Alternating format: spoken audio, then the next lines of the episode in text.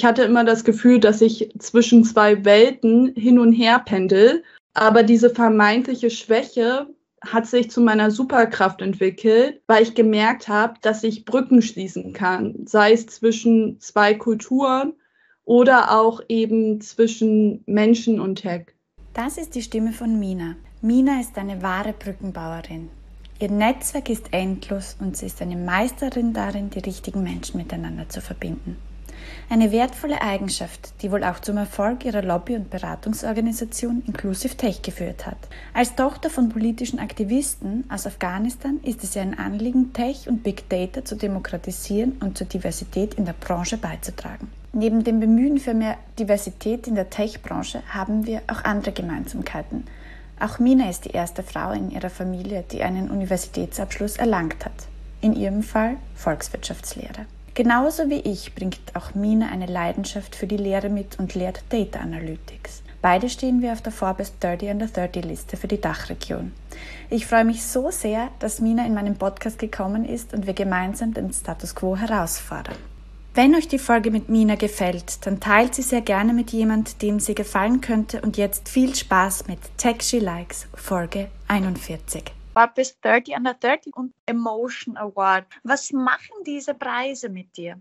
Die Auszeichnungen sind das Endergebnis. Es ist eine wahnsinnige Ehre für mich, ähm, beide auch interessanterweise am selben Tag ähm, erhalten zu haben. Und ich glaube, dass viele auch auf Social Media immer dann Auszeichnungen, ähm, Medienfeatures oder ähnliches sehen aber nicht die ganze harte Arbeit dahinter, die Frustration, der Schmerz ähm, und auch der Weg dahin, der dazu geführt hat. Es ist definitiv eine Anerkennung für die Arbeit, die wir mit Inclusive Tech geleistet haben und auch eine Art Verifikation, dass das Thema Diversity, Inclusion und Equity in Tech eben nicht ein Luxusthema ist, denn auf Luxus kann man verzichten, sondern dass es als essentiell betrachtet wird und auch ein wichtiger Bestandteil für unsere Wirtschaft, Gesellschaft und Politik ist. Magst du uns mal erzählen, wie es überhaupt zu Inclusive Tech kam und was du eben auch machst mit dieser Initiative und warum genau Inclusive Tech, warum genau Diversity im Technologiebereich? Wir sind europaweit die erste Beratungsorganisation und Interessensvertretung für Diversity, Equity und Inclusion in Tech die sich auch für die Interessen unterrepräsentierter Gruppen wie Frauen und ethnische Minderheiten einsetzt. Und unser Anliegen ist es, den Diversity Gap in Tech zu schließen. Wir betrachten das Thema auch systematisch. Wenn man sich ähm, die Organisations- und Verbandskultur in äh, der Dachregion als auch Deu ähm, Europa anschaut, gibt es ja ganz viele ähm, Women in Tech Verbände oder auch ähm, andere Organisationen, die Partikularinteressen für bestimmte Gruppierungen vertreten. Und wir bündeln das Ganze quasi und betrachten das einfach nochmal auf einer höheren Ebene, wo wir sagen, dass ähm, Diversity in Tech eben nicht nur Women in Tech ist, sondern intersektional auch gedacht wird. Das bedeutet, dass wir mehrere Diskriminierungsdimensionen betrachten, wie zum Beispiel Ethnizität oder auch ähm, sexuelle Orientierung. Und ähm, dahingehend beraten wir auch mittlerweile Unternehmen, Stiftungen, Vereine und andere Institutionen und gleichzeitig sind wir auch im Gespräch mit Vertretern aus der Politik und Wirtschaft, um das Thema wirklich auf die Agenda zu setzen. Denn es gibt leider auch noch Menschen, die es belächeln oder ähm, wo ich mir Kommentare anhören muss, ähm, dass es ja gerade wichtigere Themen gibt. Aber ich denke, dass das Thema Diversity in Tech auch wichtig ist, dass wir eben Technologie nicht nur technokratisch betrachten oder als Mittel zur Wirtschafts- und Innovationsförderung, sondern auch den Menschen im Mittelpunkt stellen. Und wie wir das konkret machen, ist mithilfe von drei Säulen, Community, Awareness und Education. Community bedeutet für uns, dass genau die Menschen, die davon betroffen sind, wie zum Beispiel Frauen, People of Color oder Menschen mit Migrationshintergrund, über unsere Events zusammenkommen und auch Workshops. Und ähm, Awareness bedeutet auch für uns, dass wir das Thema wirklich ähm, in der Mitte der Gesellschaft platzieren, indem wir mit politischen Akteuren, mit Medienvertretern und auch ähm, Vertretern aus der Privatwirtschaft ähm, dazu diskutieren. Und Education, dass wir eben auch ähm, Workshops und Trainings anbieten, um Organisationen und Institutionen nochmal wirklich dahingehend weiterzubilden, was bedeutet es, ähm, wenn wir ein Bias im Datensatz haben oder wie können Tech-Recruiting-Prozesse inklusiver gestaltet werden? Seit mein Sohn als Drittkulturkind aufwächst, setze ich mich auch sehr verstärkt mit dem Thema Third Culture Kids, aber Diversität auseinander. Und es gibt einen bekannten ORF-Auslandskorrespondenten, das ist der Karim El-Gohari. Und der hat auch mehrmals in seinen Büchern seine eigene Suche nach seiner Identität erwähnt. Jetzt hast ja du auch einen ja, diversen Hintergrund, einen Migrationshintergrund, lebst in Deutschland. War das auch für dich ein Thema? Definitiv. Das hat ganz, ganz viel auch mit meiner persönlichen Geschichte zu tun. Ich bin als ähm, Tochter politischer Flüchtlinge aus Afghanistan in Deutschland aufgewachsen und meine Eltern mussten Anfang der 90er Jahre Afghanistan verlassen, aufgrund ähm, auch des Bürgerkrieges. Und angekommen in Deutschland befanden sie sich in einer komplett neuen Umgebung und auch Kultur, mit der sie sich befassen mussten. Und ihnen war auch anfangs beispielsweise das Christentum als Religion fremd. Deswegen haben die dann beschlossen, sich in eine Kirche zu begeben und auch an einem Gottesdienst teilzunehmen weil sie die Religion besser verstehen wollten. Und sie haben dann wirklich auch gelernt, dass Jesus ein Freigeist war, der sich den Herrschern tapfern widersetzte, ähnlich wie sie als Oppositionelle in ihrer Heimat und konnten sich damit dann auch ähm, identifizieren. Und diese Angst, die sie hatten, hat sich dann auf einmal in Neugierde für das Neue entwickelt. Und ich glaube auch, dass diese Einstellung wichtig ist, um die Digitalisierung voranzutreiben. Und deswegen haben sie mir auch immer den Mut gegeben, Neues zu wagen, sei es in einem Land neu anzufangen, sich mit einem komplett neuen Thema auseinanderzusetzen. Und das ist ein Teil meiner Identität geworden. Es gab aber auch eine Phase in meinem Leben, die für mich nicht so einfach war, wo ich nicht genau wusste, wo ich wirklich hingehöre und wer ich bin.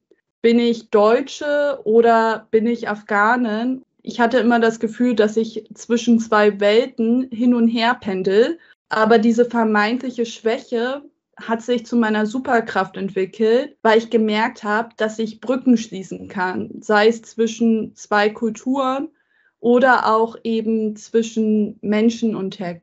Jetzt habe ich, ja 2016, als diese Flüchtlingssituation war, habe ich eine Programmierschule, Refugees Code, damals in Österreich mitgegründet. Und ähm, ja, das war auch der Grund, warum wir dann auf die Forbes 30 under 30 Liste gekommen sind. Und wir haben uns halt auch mit dem Thema beschäftigt, der Migration, Immigration und haben versucht, eben auch diese Menschen, die neu ankommen in einem Land, eben zu unterstützen durch eine technologische Ausbildung, um quasi mit der Tech-Branche zu starten in einem Land. Würdest du jetzt sagen, dass es einfacher ist, auch in einem Land zu starten in der Technologiebranche? Einfacher nicht. Also ich glaube, ähm, dass es immer schwer ist, in der Technologiebranche zu starten, sei es in der Heimat oder sei es im neuen Land.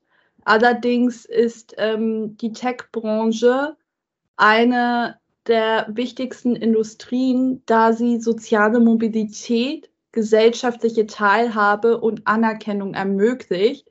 Denn es ist egal, wer ich bin, was ich studiert habe oder ob ich studiert habe, sondern es zählt, was ich kann. bin ich in der Lage, programmieren zu können oder nicht. Und deswegen sehe ich es als ähm, riesengroße Chance auch für ganz, ganz viele ähm, Menschen. Und ich finde auch, dass Tech ähm, auch eng mit ähm, Migration, Digitalisierung und Globalisierung verknüpft ist. Wenn wir uns die Geschichte von Google mal anschauen, ohne Migration hätte es Google nie gegeben. Denn ähm, Sergey Brin, der Mitgründer von Google, ist mit sechs Jahren in die USA eingewandert als ähm, Sohn ähm, russisch-jüdischer Einwanderer, die damals eben antisemitischer Verfolgung aus Russland entflohen sind. Und dann ähm, hat er Larry Page später an der Universität kennengelernt. Und später ist eben Google entstanden. Und wenn wir uns auch die Produkte von Google anschauen, haben diese auch Migration verändert wenn ich jetzt ähm, daran zurückdränke, haben mir meine Eltern immer so Packungsbeilagen äh, von Medizin gegeben oder auch ähm, Briefe vom Amt, die ich immer übersetzen musste. Und mittlerweile gibt es Google Translate. Oder wenn sie von A nach B wollten, dann mussten sie in eine Karte schauen oder Leute auf der Straße fragen. Und mittlerweile gibt es Google Maps. Es hat wirklich ähm, Migration auch vereinfacht. Und daher glaube ich, ist es so wichtig, dass auch ähm, mehr Menschen, sei es Menschen mit Migrationshintergrund, Menschen mit Fluchtserfahrung oder ähm, auch einer anderen sozialen Herkunft, diese Technologien mitentwickeln, damit sie auch die Bedürfnisse erkennen. Denn es ist eine Sache, wenn ich Wissen und Informationen recherchiere und aufsammle und eine andere Sache, wenn ich die Erfahrung durchlebt habe. Und daher ist es so wichtig, dass ähm, mehr Menschen ähm, wie du und ich, äh, sogenannte Underdogs in der Tech-Branche mitmischen, damit wir eine Welt für alle bauen, die sich repräsentiert fühlen ich habe ja keinen Migrationshintergrund, ich bin ja wirklich waschechte Österreicherin. Kann mir jetzt auch als waschechte Österreicherin, als waschechte Deutsche da mitmischen und da was verändern oder ist das eher was, was nicht besonders authentisch ist, weil man das ja auch nicht selbst erlebt hat? Bei Diversity geht es eben nicht nur darum, ähm, ob du weiblich bist oder einen Migrationshintergrund hast, das sind ja auch ähm, Merkmale, die optisch erkennbar sind. Allerdings gibt es auch andere Dimensionen der Diskriminierung, die nicht optisch auf dem ersten Blick erkennbar sind. Und dazu gehören auch die soziale Herkunft, sexuelle Orientierung oder auch beispielsweise Behinderung, die manchmal nicht äh, sichtbar sind. Und daher müssen wir Diversity auch viel, viel breiter denken. Und Daniela, ich weiß auch, dass du die erste in deiner Familie bist, ähm, die studiert hat und ähm, so viel auch erreicht hast. Du bist auch für mich das perfekte Beispiel dafür, dass wir auch in der Tech-Branche mehr Menschen auch aus einem Arbeiterhaushalt benötigen, die ähm, dort mitmischen. Und ähm, auch wenn ich jetzt, sagen wir mal, weiß, männlich bin und aus einem akademisierten Haushalt komme und dementsprechend auch gesellschaftlich privilegiert bin, kann ich auch mitmischen und authentisch sein, denn da gilt auch das Prinzip von Allyship. Ich kann eben ähm, nicht von dieser Diskriminierung betroffen sein, aber dennoch ähm, kann ich sagen, ich bin nicht nur gegen Rassismus oder Sexismus oder Diskriminierung, sondern ich handle auch antirassistisch, antisexistisch oder gegen Diskriminierung. Und dass man eben auch proaktiv agiert und ähm, sich auch für diese Interessen und ähm, Erfahrungen dieser Menschen einsetzt. Wer brachte dich jetzt eigentlich auf die Idee, auch Inclusive Tech zu gründen? Um ehrlich zu sein, hat das auch viel mit meiner persönlichen Biografie zu tun. Ähm, ich selber bin auch eine typische Quereinsteigerin in der Tech-Branche. Und bevor ich ähm, als Data Evangelist gearbeitet habe, war ich ähm, seit meinem 14. Lebensjahr als Aktivistin unterwegs und ähm, war schon recht früh politisiert, auch durch mein Elternhaus und habe mich immer für gesellschaftliche Themen auch interessiert. als ich dann in der Tech-Branche eingestiegen bin, hatte ich immer so das Gefühl, dass die Leute um mich herum in Schwarz-Weiß gedacht haben oder binär 1-0, 0-1 etc. Und ich dachte mir, es gibt ja auch graue Nuancen, ähm, die wir eben betrachten und nicht nur dieses Schwarz-Weiß-Denken. Und dass wir auch ähm, darüber nachdenken müssen, welchen Impact wir haben und ähm, auch aus eigener Betroffenheit, weil ich eben auch Rassismus und Sexismus-Erfahrungen durchlebt habe, ähm, habe ich mich auch nach einer Gemeinschaft gesehnt. Und ähm, das Ganze entstand auch aus einem Gefühl der Einsamkeit, wenn ich ganz ehrlich mit dir bin, weil wir in Zeiten der Pandemie auch entstanden sind im vergangenen Jahr und ich auch das Bedürfnis hatte, mich mit anderen zu vernetzen, auszutauschen, zu solidarisieren und auch ähm, über meine Arbeit hinaus ähm, weiterdenken möchte, wie wir die Branche auch nachhaltig verhindern können. Und ähm, es ist wirklich am Ende des Tages aufgrund meiner eigenen Biografie, ähm, Erfahrung und auch aus einem Gefühl der Einsamkeit entstanden. Hat dir da das Digitale in die Hände gespielt auch? Also hätte das auch ähm, jetzt analog so funktioniert, wie es jetzt auch in der Corona-Zeit auch digital funktioniert hat? Ich nehme dir ja sehr als jemanden sehr engagierten wahr und auch jemand, der versucht, die Menschen miteinander zu vernetzen, aber wirklich gezielt miteinander zu vernetzen und der irrsinniges Händchen dafür hat, wen kann ich mit wem vernetzen. Ähm, ist das analog auch so?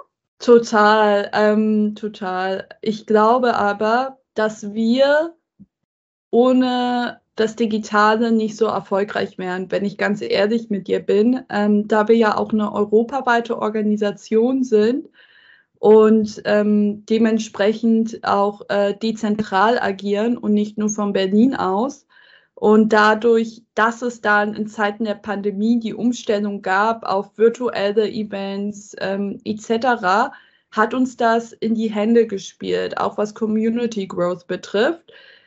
Hätte es die Pandemie nicht gegeben, hätten wir wahrscheinlich ähm, lokal Meetups vor Ort äh, vorgenommen in Berlin, dann in anderen deutschen Städten etc. und wären peu à peu gewachsen. Dadurch, ähm, dass auf einmal alles im Digitalen stattgefunden hat, ähm, war es dann auch für uns einfacher, das Ganze mehr in die Breite und auch nicht nur innerhalb der Dachregion, sondern auch europaweit zu kommunizieren.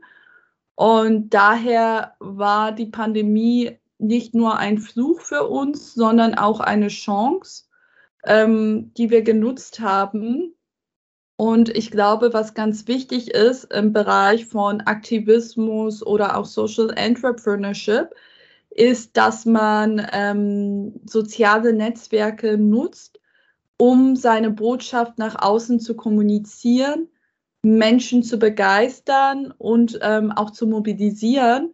Und da hilft es total gut, ähm, diese Mittel ähm, auch äh, positiv zu nutzen. Denn wir hören häufig ähm, in den Medien ganz viel über ähm, Social-Media-Skandale, wie es auch ähm, die Gesellschaft ähm, sogar ähm, weiter auseinanderbringt etc. Allerdings denke ich auch, dass Social Media eine ganz, ganz äh, wichtige Opportunity ist für Menschen aus marginalisierten Gruppen, ähm, sich Gehör zu verschaffen mit Themen, die vielleicht nicht im Mainstream vertreten sind. Und ähm, daher finde ich es so unheimlich wichtig, das Digitale mit dem Analogen zu verbinden und dass man eben auch ähm, so, wie man sich digital gibt, auch analog ist. Ähm, und das bedeutet für mich auch, dass wenn ich digital jetzt sage, ich äh, stehe für soziale Werte und Empathie, dass ich mich genauso auch dann im Alltag gegenüber Menschen verhalte und diese Werte auch lebe, um nicht, dass ich ähm, eine Persona kreiert habe, nur ähm, um auf Social Media ein gewisses Image zu porträtieren. Jetzt hast du ja schon das Stichwort Social Entrepreneurship gebracht. Was ist denn das überhaupt und wie kann man soziale Aktivitäten auch, auch nicht komplett kostenlos und gratis macht, weil das geht ja irgendwann auch nicht mehr. Also man kann ja nicht der Samariter, die Samariterbund, die Samariterin sein, sondern man muss ja selbst für was leben. Wie, wie lässt sich das auch kombinieren? Was ist da deine Erfahrung dazu? Total, das ist ein sehr, sehr wichtiger Punkt, den du ansprichst. Denn ähm, häufig ist es ja so, dass Menschen, die sich für soziale oder gesellschaftliche Themen einsetzen, dann auch immer ähm, ja, dem Trugschluss unterliegen, dass ähm, diese Expertise, die sie haben, ähm, altruistisch ist und dass man ähm, ja es dann nicht monetarisieren kann, was völliger Bullshit ist. Und ich glaube, es ist ganz wichtig, sich auch zu verinnerlichen, dass das, was wir anbieten, auch nicht nur Engagement ist, sondern auch Expertise, da man sich in bestimmte Themen tief einarbeitet. Ähm, bei mir beispielsweise im Bereich von Diversity und Tech und auch Algorithmenethik. Und ich habe leider auch die Erfahrung machen müssen, dass ich sogar von den größten Tech-Konzernen der Welt dann angefragt wurde. Die wollten, dass ich ähm, zu dem Thema spreche und ähm, auch äh, sogar berate, ohne aber dann über die Vergütung dessen zu sprechen. Und ich glaube, es ist deswegen umso wichtiger, dass man auch sagt, ähm, my fee is not free und ähm, auch kommuniziert, dass ähm, eine Aufwandsentschädigung oder Vergütung dafür vorgesehen sein muss. Es kann nicht angehen, dass ähm, große Konzerne oder die Privatwirtschaft Aktivisten einladen, Wissen aufsaugen und dann am Ende äh, vielleicht sogar dann nicht mal eine Kooperation eingehen und man selber dann einfach leer ausgeht und ähm, seine Expertise überall umsonst anbietet. Und daher muss man auch Grenzen, glaube ich, kommunizieren. Und ähm, ich kann dahingehend auch ähm, einen Instagram-Account empfehlen, der sich auch mit dieser Thematik befasst. Und zwar geht es auch darum, ähm, weibliche Unternehmerinnen oder Freelancerinnen dafür zu sensibilisieren und auch konkrete Mittel an die Hand zu geben, dass man eben auch nicht ausgebeutet wird, in Anführungsstrichen. Und ähm, der Instagram-Handle heißt ähm, Fuck Being Humble und wurde auch äh, von Forbes äh, 30 under 30 ähm, ausgezeichnet ähm, für diese Empowerment-Arbeit. Und ein weiterer Weg ist es natürlich auch zu gucken, dass ähm, man auch ähm, sich Expertise von außen einholt, vielleicht sogar auch von Betriebswirten oder Unternehmern, die ähm, dahingehend auch nochmal eine andere Perspektive auf das Thema haben oder auch Leute aus dem Bereich von Business Development, die konkret auch Handlungsempfehlungen geben können, wie man ein Geschäftsmodell daraus entwickeln kann und welche Dienstleistungen und Services damit einhergehen. Und dann muss ähm, das natürlich auch klar kommuniziert werden, sei es über Pitch Decks, die Webseite oder auch ähm, Angebotsformulare und dass man dahingehend ähm, dann auch diesen Geschäftssinn entwickelt und auch weiß, dass das, ähm, was wir machen, eben auch ähm, wertvoll ist und bereichernd. Ich habe ja, was dieses Thema betrifft, kläglich versagt. Also ich schaffe es bis heute nicht, irgendwie dieses soziale Engagement äh, mit der Monetarisierung zusammenzuführen. Die Frage ist dann, äh, wie gehst du daran, wenn du da jetzt was beginnst und das ist am, am Anfang eben kostenlos, gratis, du machst es in deiner Freizeit, wann machst du diesen Sprung, dann auch was dafür zu verlangen oder machst du das von Anfang an schon? Es ist eine gute Frage ähm, tatsächlich. Ähm, ich kann als Beispiel ähm, mich angeben. Also ich habe ja einmal Inclusive Tech als meine Organisation und dann habe ich Mina als Personal Brand. Also man spricht dann von einer Business Brand und einer Personal Brand. Und äh, beides betrachte ich getrennt voneinander. Und über meine sogenannte Personal Brand, also Personenmarke, ähm, erhalte ich Anfragen für Speaking, ähm, Beratungsaufträge oder ähnliches und über meine Organisation ähm, Kooperationsanfragen für Partnerschaften. Über meine Personenmarke ist es so, dass ich ähm, schon ähm, ja sehr viele Jahre davor auch kostenfrei ähm, gesprochen habe und ähm, die Erfahrung gesammelt habe und mir dahingehend die Expertise aufgebaut habe, dass ich irgendwann einfach auch ähm, an einem Punkt war, äh, wo ich ähm, viele Anfragen reinbekommen habe, aber ähm, auch dann in der Lage war, ähm, Geld zu verhandeln. Warum? Weil ich auch ein Nischenthema in Anführungsstrichen bediene, da ich nicht sage, ich bin jetzt eine von vielen Digitalisierungsexperten, sondern ich mich konkret auch auf zwei bis drei Themen fokussiert habe, was bei mir Diversity in Tech, Big Data und künstliche Intelligenz ist. Das sind die drei Themen. Und damit man auch eine Personal Brand monetarisieren kann, ist es ganz, ganz wichtig, Fokus zu setzen. Und Fokus bedeutet auch, dass ich manchmal auch zu bestimmten Sachen Nein sage, weil ich weiß, dass es auch meine Personenmarke verwässern kann. Zum Beispiel, wenn ich jetzt eine Anfrage zu New Work reinbekomme, dann muss ich einfach dankend absehen, weil das nicht mein Thema und auch nicht äh, ja mein Expertenfeld ist. Aber ich kann natürlich äh, diese Anfrage an andere Personen in meinem Netzwerk weiterleiten. Und ähm, ein anderer wichtiger Aspekt ist es auch ähm, zum Beispiel ähm, diese Angebote oder Dienstleistungen, ähm, die man anbietet, ähm, auch ähm, zu kommunizieren zum Beispiel auf LinkedIn gibt es auch ein Feature, wo man konkret angeben kann, welche Services man anbietet und auch ähm, eine eigene Webseite und ähm, dass man dort auch äh, Referenzen sich einholt. Also äh, nach jedem Auftrag ähm, schicke ich auch ähm, den ähm, Organisationen oder Unternehmen auch ähm, ein Template rüber, ähm, wo ich mir ähm, ein Zitat einhole und auch äh, die Genehmigung, das Logo zu verwenden, also ein Customer Testimonial. Und ähm, wenn man das nach und nach aufgebaut hat, dann ähm, vertrauen natürlich auch einem die neuen Kunden, die einen wieder anfragen, weil die wissen, okay, du hast auch in der Vergangenheit Talks gehalten, du hast auch Testimonials etc. Und ähm, natürlich gehört dazu auch ein Investment und das Investment ist dann natürlich ähm, die Webseite und auch äh, professionelle Fotografie. Und ein weiterer Weg, ähm, um das zu skalieren, ist es dann, dass man sich vielleicht auch äh, sogar ähm, eine Agentur mit reinholt. Es gibt auch Speaker-Agenturen. Bei Speaker-Agenturen ist natürlich dann auch der Nachteil, dass diese eine Provision einnehmen.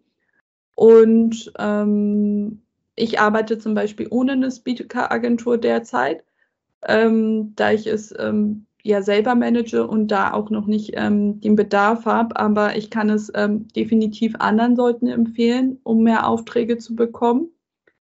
Und zur Business Brand oder zur Organisation oder auch zu Sozialunternehmen, dort muss man natürlich auch ähm, klar ein Sales Funnel in Anführungsstrichen definieren das bedeutet, ähm, wie kann ich ähm, eine interessierte Partei in einen Kunden konvertieren und wie lange brauche ich auch dafür? Und dass man da auch einen standardisierten Prozess hat mit Pitch Decks, mit einem Follow-up-Call, ein Angebot zu schreiben und dann auch ein Deal zu closen. Und dass man dahingehend auch ähm, sich eine ähm, B2B-Vertriebsstrategie überlegt, also Business to Business und dass man auch ähm, solche Aspekte mit einbaut, um dann in der Lage zu sein, es zu monetarisieren.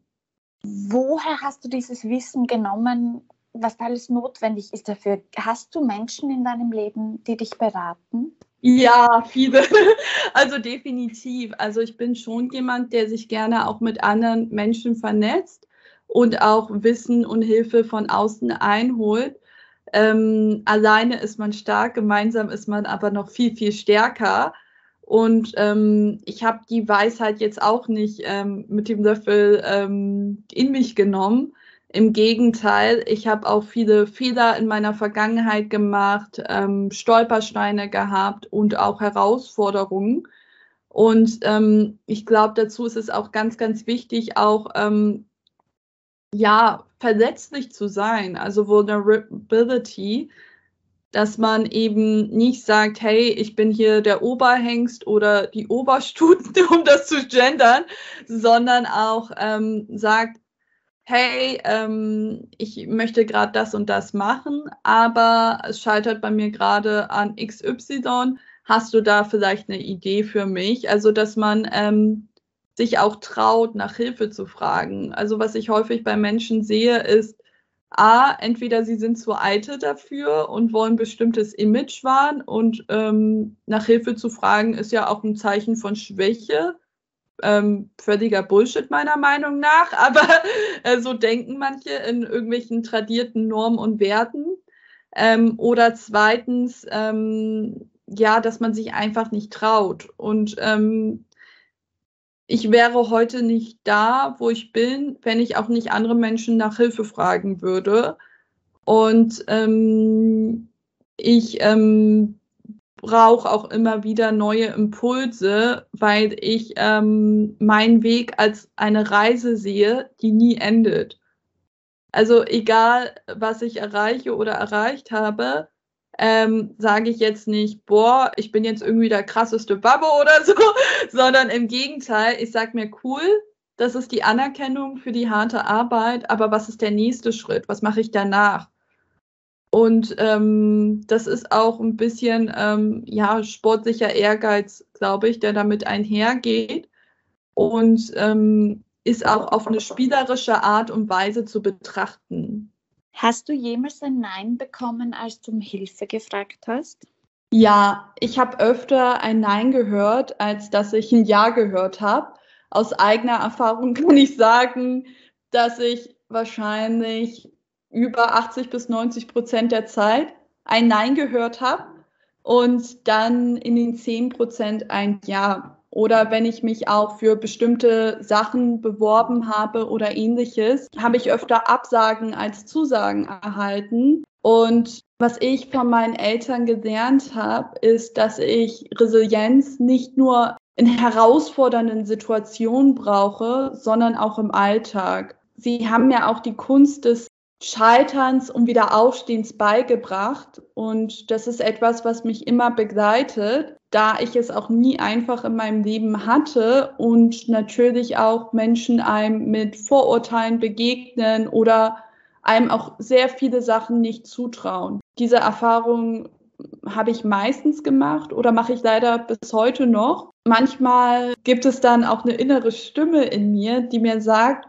boah, ich zeig's dir, ähm, Watch and See. und ähm, das ähm, ist etwas, was einfach ähm, ein Teil meiner Einstellung ist. Also dieses Boah, ich zeig's dir, muss ich sagen, ich habe das kürzlich auch mit einer Gruppe an arbeitslosen Mädchen und Frauen besprochen, wo ich sie gefragt habe, was sie motiviert, also was Motivationsfaktoren sind. Sind sie, sind sie extrinsisch motiviert, sind sie eher intrinsisch motivierte Personen? Und ich habe sie halt gefragt, wie sie damit umgehen, wenn jemand ähm, halt sagt, na, das kannst du nicht, das schaffst du nicht, ähm, dafür bist du zu blöd, ob sie da dann so einen Ansporn bekommen, nein, jetzt muss ich dir das beweisen, oder ob sie das eher frustriert und sie da zurückziehen und dann halt ähm, dann erst recht das nicht machen. Und habe das anhand meines Beispiels gebracht, weil ich bin da auch so wie du, ähm, dass ich das vielleicht auch jetzt gar nicht zu der anderen Person beweisen muss, sondern mir selber dann eigentlich ja beweisen will, na, mhm. das kann ich sehr wohl. Für mich ist das schon auch was, was mich antreibt und was mich auch dazu geführt hat, dann wirklich meine Studien abzuschließen und was mich angetrieben hat, auch diese Aussagen, ähm, ja, sind Sie sich sicher, ob Sie das jetzt schaffen und ich bin mir nicht sicher, ob Sie das schaffen. Also das war schon was, ähm, was mich sehr antreibt. Das stimme ich dir absolut zu. Ich habe oft das Gefühl, dass wir in einer Gesellschaft leben, die manchmal eine toxische Positivität propagiert. Also, dass man immer so tun muss, dass alles super ist, dass man happy ist und dankbar für alles. Allerdings vergessen wir ja viel zu oft, dass gerade aus Wut, Schmerz, negativen Erfahrungen auch großartige Sachen entstehen. Ähm, sei es Kunst, Literatur oder eben auch Unternehmen und Organisationen, die sich zur Mission gesetzt haben, ein Problem zu lösen, wovon Menschen betroffen sind. Und das entsteht ja gerade aus solchen Momenten, aus diesem Aha-Moment oder auch aus einer schmerzhaften Erfahrung und kann der Antrieb oder Katalysator sein, um etwas Größeres zu schaffen. Das war bei mir auch ähm, nicht nur dieses Boah, ich zeig's dir, sondern auch der Wunsch und Streben danach, Hoffnung zu geben. Also Hoffnung auch ähm, für andere migrantische Frauen oder Women of Color, dass sie auch wissen, dass sie es mit Verstand, Herz und einer ordentlichen Portion Mut auch schaffen können. Und klar ist mir auch bewusst, dass es strukturelle Diskriminierung gibt, dass es einfach Hürden in unserem System gibt und wir nicht immer dieses Narrativ von Sheryl Sandberg Wien In propagieren können, das ja besagt, dass es ja oft an den Frauen liegt oder anderen Personen, da sie an einem Imposter-Syndrom leiden oder sich nicht genug trauen. Aber wir müssen gleichzeitig ja auch ähm, das System ändern, in dem wir uns befinden. Und es kann nicht sein, dass man uns sagt, dass wir uns immer ändern müssen oder ähm, dass es irgendwie an uns liegt, sondern es gibt auch Barrieren in unserer Gesellschaft und Wirtschaft, mit denen wir konfrontiert sind und dass wir auch an diesen Stellschrauben drehen.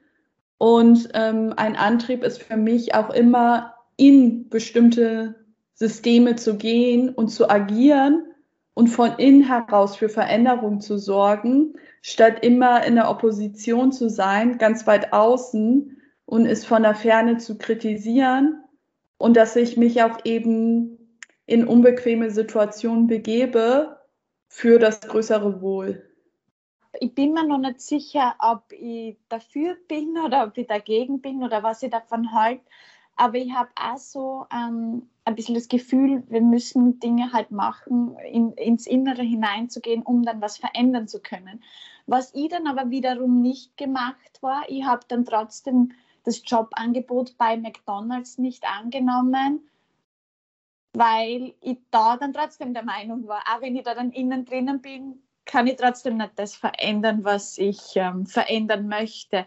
Also betrifft es nur bestimmte Bereiche? Betrifft es jetzt, sage ich mal, den öffentlichen Bereich eher, als es den privaten Bereich betrifft? Ich glaube, es betrifft alle Bereiche, äh, denn man sagt ja auch so schön, das Private ist politisch. Und ich kann im öffentlichen Bereich natürlich etwas bewirken, indem ich zum Beispiel für einen Konzern wie McDonald's oder ähm, auch ähm, Axel Springer arbeite und mich dann da hineinbegebe. Und ähm, vielleicht kann ich ähm, nicht äh, den ganzen Laden umkrempeln, allerdings kann ich mit meiner Präsenz und mit meiner Denkweise für neue Impulse sorgen. Das sind dann ähm, keine großen Sprünge, sondern kleine Schritte. Und dennoch ist es ja wichtig, dass man sich ähm, auch äh, da hineinbegebt, weil es auch ähm, ja Institutionen sind, die Macht haben, die an den Stellschrauben sitzen und so viel bewirken. Und ähm, früher ähm, war ich auch oft ähm, anti-XY eingestellt und hatte mir mal sogar die Haare pink gefärbt. Und ähm, irgendwann habe ich dann aber gemerkt, dass wenn ich irgendwie ähm, auf der Straße demonstrieren gehe oder ähm, irgendwo in einem kleinen Lesekreis sitze und äh, Systemkritik ausübe, gar nicht so viel verändern kann. Aber wenn ich mich da hineinbegebe, dann kann ich ab dem Moment äh, viel mehr auch beeinflussen. Und ähm, das nächste ist, dass ähm, ich auch ähm, außerhalb ähm, meiner Arbeit oder Karriere ähm, etwas ähm, verändern kann, indem ich mich ähm, gesellschaftlich, politisch oder sozial engagiere und ähm, dann auch ähm, für Veränderungen sorgen kann. Was möchtest du denn noch erreichen? Für welche Veränderung möchtest du noch sorgen? Ich wünsche mir generell mehr Diversität, auch an den Führungsspitzen der deutschen Wirtschaft. Wenn wir uns Deutschland anschauen, haben wir einen Anteil von 9,2 Prozent von Menschen mit Migrationshintergrund in Führungspositionen. Und das ist wenig, wenn man bedenkt, dass jede vierte Person in Deutschland oder mehr als 20 Prozent einen Migrationshintergrund haben. Und ähm, diese Vielfalt ist in der Wirtschaft nicht repräsentiert. Und mein Wunsch ist es auch, dass sich das ändert. Denn wenn wir häufig über Diversity auch sprechen, dann ist es so, dass ähm, einige Unternehmen ihre Kennzahlen rausgeben und sagen, dass sie über 100 Nationen in ihrem Unternehmen haben oder einen Frauenanteil von 30 oder 40 Prozent haben. Wenn man dann diese Unternehmen allerdings fragt, wie viele von diesen Frauen sich in Führungspositionen befinden oder auch ähm, bezüglich der Nation, welche Nationen es eigentlich sind und auch ähm, in welchen Positionen diese multikulturellen Mitarbeiter tätig sind, dann herrscht da ein Schweigen. Und da erhoffe ich mir auch ähm, von der Wirtschaft mehr Transparenz, dass auch mehr Zahlen offengelegt werden, ähm, mithilfe eines Diversity and Inclusion Reports, wie es beispielsweise Zalando macht oder auch andere größere Unternehmen. Und dass wir auch dahin kommen, dass wir bei Diversität eben nicht nur daran denken, dass Leute in äh, gering qualifizierten Positionen vertreten sind, sondern eben auch in höherrangigen Berufen. Und dass wir auch begreifen, dass ähm, Diversity ähm, ähnlich ähm, wie eine Datenmigration ist. Und zwar kann es ähm, manchmal ähm, unangenehm sein, nervenaufreibend, und zeitfressend und vor allem auch komplex. Allerdings, ähm, wenn die Datenmigration gelingt auf das neue System, dass wir dann am Ende einfach ähm, ja ein neues System haben, das agiler ist, innovativer und auch ähm, zum Vorteil aller. Und ähm, dass wir uns auch dessen bewusst sind, ab dem Moment, wo ich etwas verändern möchte, dann ist es komplex, dann ist es unangenehm, dann ist es herausfordernd. Allerdings, wenn ich mich nicht diesen Herausforderungen stelle, werden wir beim Status quo bleiben und der Status quo wird uns nicht voranbringen in die Zukunft. Und so müssen wir auch Digitalisierung verstehen, dass Digitalisierung eine Chance ist, Neues zu schaffen und es nicht darum geht, den Status quo zu wahren. Welche Eigenschaften und Verhaltensweisen auch vorgelebt zu bekommen, können besonders Mädchen bei der eigenen Persönlichkeitsentwicklung helfen? Ganz viel Stärke. Stärke und Resilienz sind für mich die wichtigsten Eigenschaften, da wir es als Frauen nicht immer einfach haben, häufig auch unterschätzt werden und wenn man auch noch äh, nicht nur Frau ist, sondern beispielsweise Frau aus einem Arbeiterhaushalt oder eine migrantische Frau, dass wir es dann doppelt so schwer haben. Und dementsprechend ist es ganz wichtig, ein Urvertrauen auch in sich selbst zu entwickeln, ähm, ungeachtet dessen, wer uns was sagt und auch weiterzumachen, auch weiterzumachen, wenn man manchmal das Gefühl hat, das Ganze ist sinnlos. Aber nein, ab dem Moment, wo man Präsenz zeigt, wo man für etwas einsteht, dann ähm, verändert man auch vielleicht Menschenleben und wir brauchen diese Hoffnungsträger in unserer Gesellschaft. Möchtest du diese Hoffnungsträgerin sein und strebst du auch eine ja, tonangebende Position an, ähm, auch eine Machtposition, wo du dann was zu sagen hast? Also ich finde, Macht ist immer so negativ konnotiert, weil es ja häufig auch mit ähm, ja, Undurchsichtigkeit oder auch Missbrauch assoziiert wird. Allerdings kommt ja Macht von Machen und Machen ist immer wichtig, dass man Veränderungen anstrebt.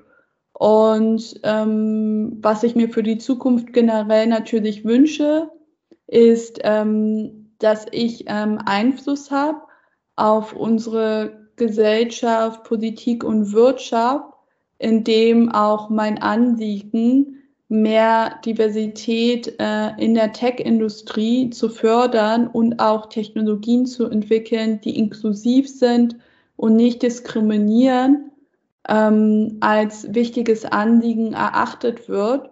Und das ist mir persönlich wichtig, dass wenn ich ähm, ja von der Welt gehe, ein Vermächtnis hinterlassen habe und dass mein Vermächtnis ein Fußabdruck ist, den ich ähm, hinterlassen habe und nach mir dann andere Menschen auch ähm, diese vorgetretenen Wege weiter ähm, betreten werden und ähm, in dieselbe Richtung in die Zukunft hinausschauen und für Veränderung sorgen werden.